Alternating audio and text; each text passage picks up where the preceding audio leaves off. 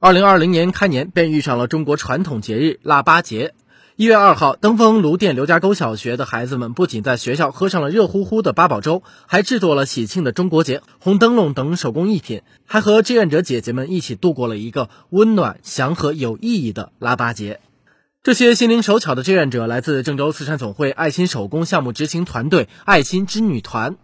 他们今天一早就来到登封芦店刘家沟小学，开展了一场别开生面的暖心八宝粥巧手中国年活动，让孩子们在传统节日中增长知识、彰显文化、弘扬美德、陶冶情操。暖暖的手工围巾，甜甜的八宝粥，让孩子们的脸上都洋溢着幸福的笑容。更让他们开心的是，和织女姐姐们一起做手工。今天的手工也很特别，充满中国味道。